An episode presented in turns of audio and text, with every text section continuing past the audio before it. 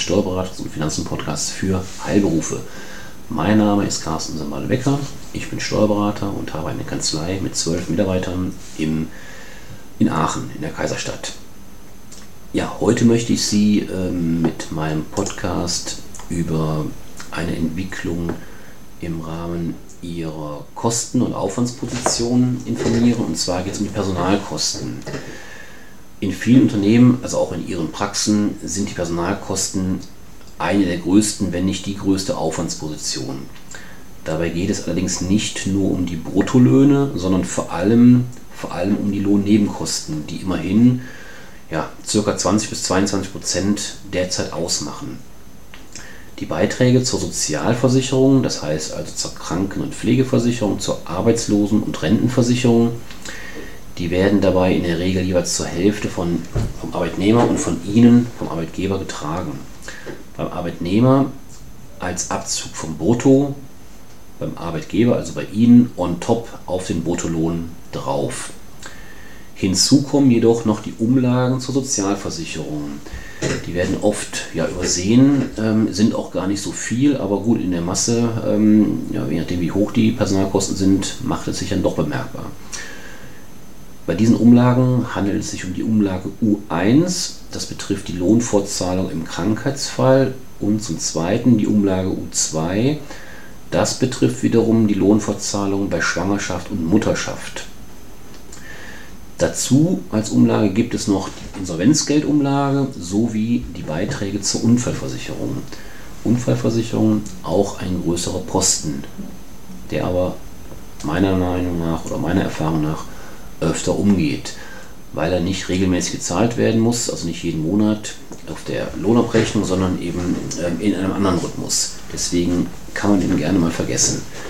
Ja, diese Sozialbeiträge muss der Arbeitgeber alleine tragen, während die Umlage U2 grundsätzlich für alle Unternehmen verpflichtend ist, also auch wenn nur männliche Arbeitnehmer beschäftigt werden, sind in der Umlagekasse U1 nur Klein- und Mittelbetriebe mit nicht mehr als 30 Arbeitnehmern pflichtversichert.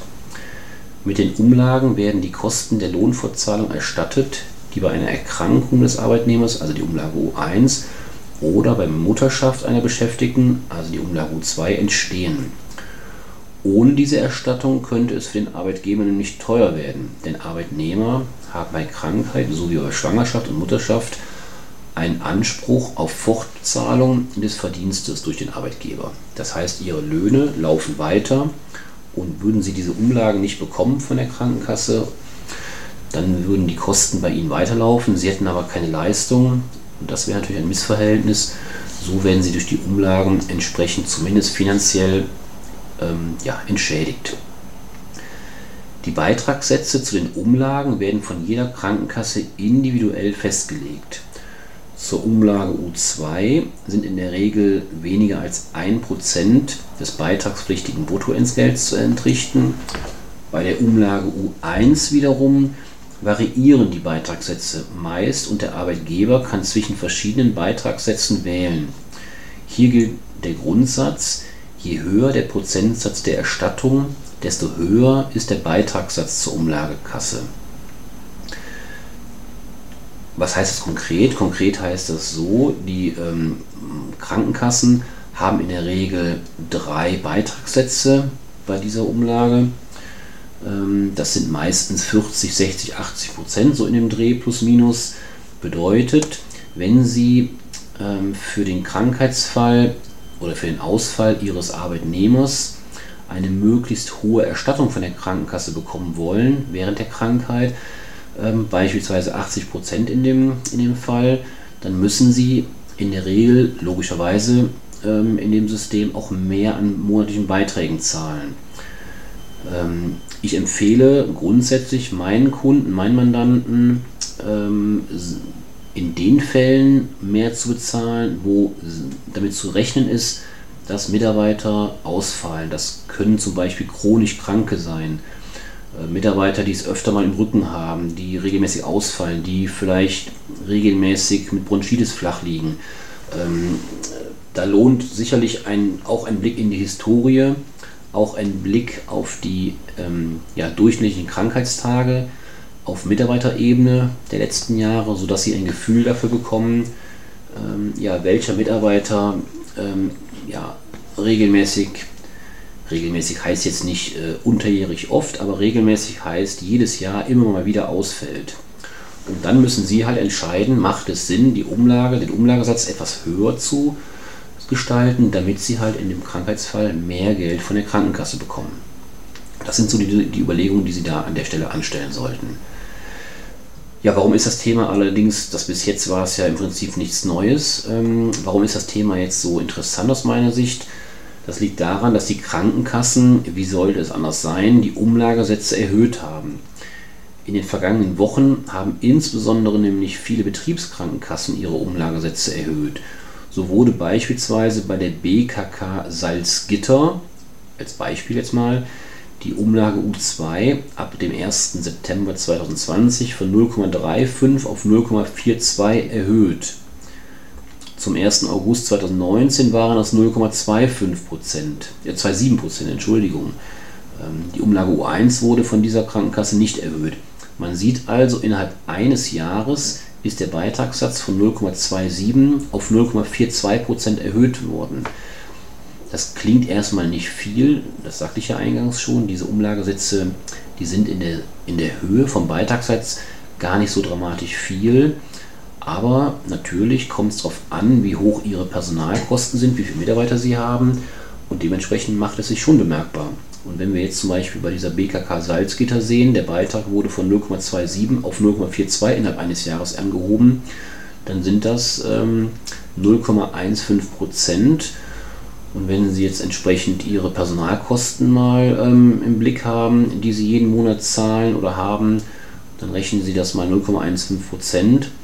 Das kann dann schon ein stattlicher Betrag sein. Das Ganze mal zwölf Monate und dann haben Sie schnell mal ein paar tausend äh, Euro höhere Personalkosten. Ja, andere Beispiele sind zum Beispiel die Audi BKK, auch noch eine bekanntere, hat ihre Beiträge ebenfalls erhöht. Die äh, Barmer Ersatzkasse, das ist eine der ganz bekannten, da bleiben erfreulicherweise die Umlagen stabil.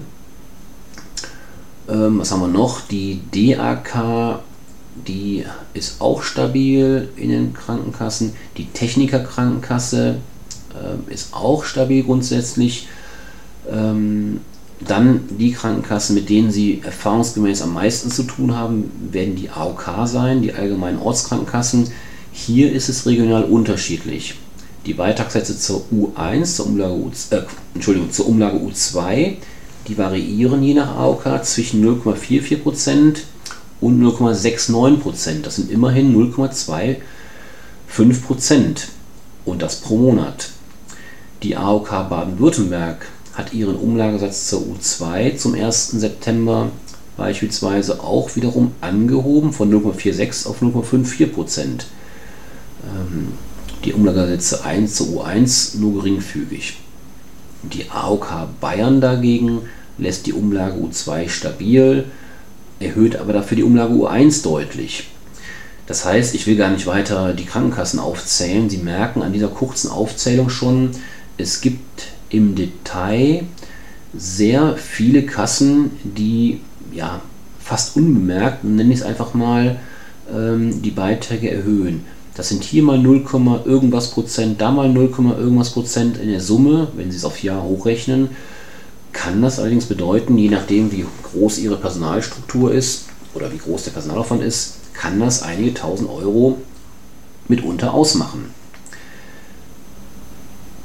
Ähm, ja, ich hatte es eben schon mal kurz erwähnt. Ähm, natürlich haben Sie die Möglichkeit, ähm, einem solchen einer solchen Anpassung des Beitragssatzes auch insoweit entgegenzuwirken, indem sie zumindest bei der Umlage U1 einen Wechsel in eine niedrigere Kostenerstattungs ähm, in einen niedrigeren Kostenerstattungstarif ähm, ja, vollziehen.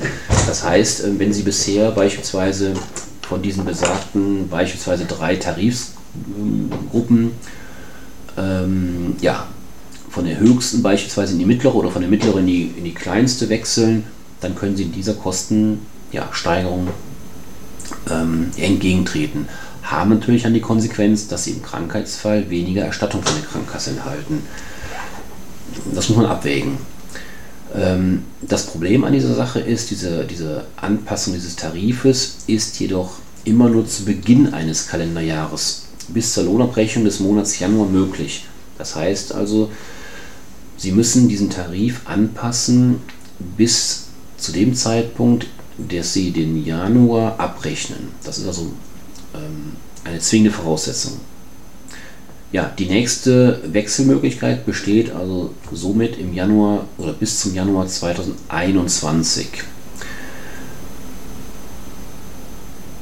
Ja, wie ich eben schon gesagt hatte, sollten Sie sich jetzt ähm, ja, darüber im Klaren sein, wie groß der Krankenstand in der Vergangenheit oder auch der aktuelle Krankenstand ähm, ähm, ja, Ihrer Mitarbeiter gewesen ist. Auch Corona ist da sicherlich ein Thema, was man im Hinterkopf behalten sollte.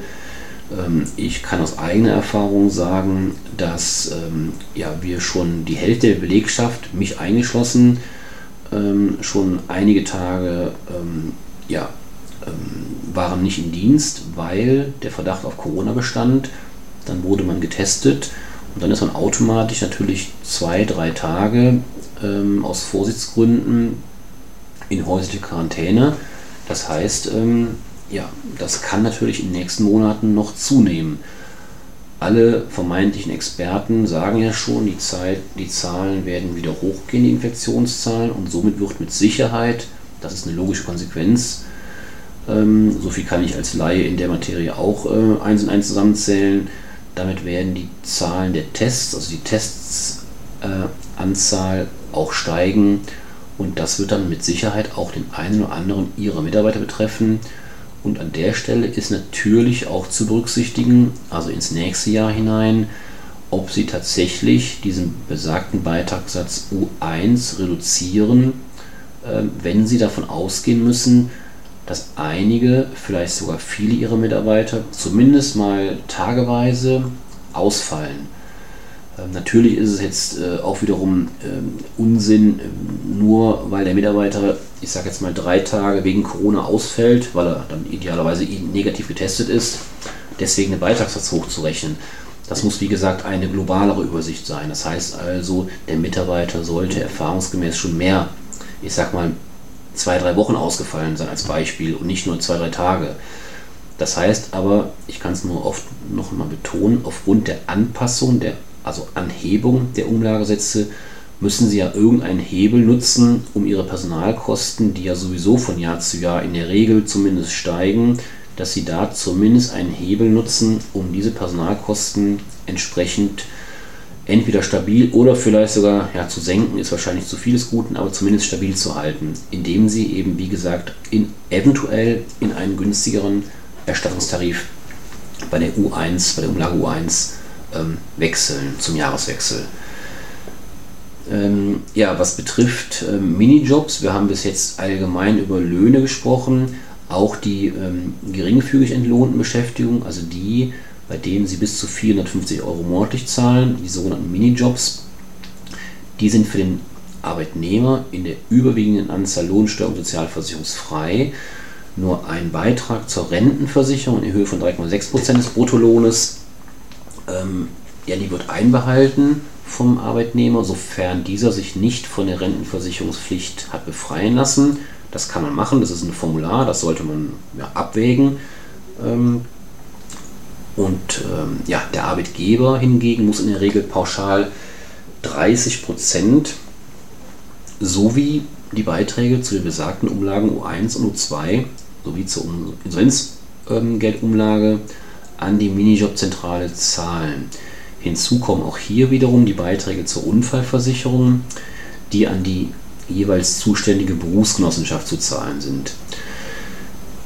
Ja, wie hoch fällt hier die Erhöhung aus? Zum 1. Oktober 2020 erhöhen sich die Umlagesätze zur Sozialversicherung. Die Umlage U1 steigt von 0,9 auf 1,0 Prozent und die Umlage U2 steigt in diesen Fällen von 0,19 auf 0,39 Prozent. Sie als Arbeitgeber müssen also ab Oktober 2020 für jeden Minijobber, der 450 Euro im Monat verdient, 1,35 Euro mehr zahlen.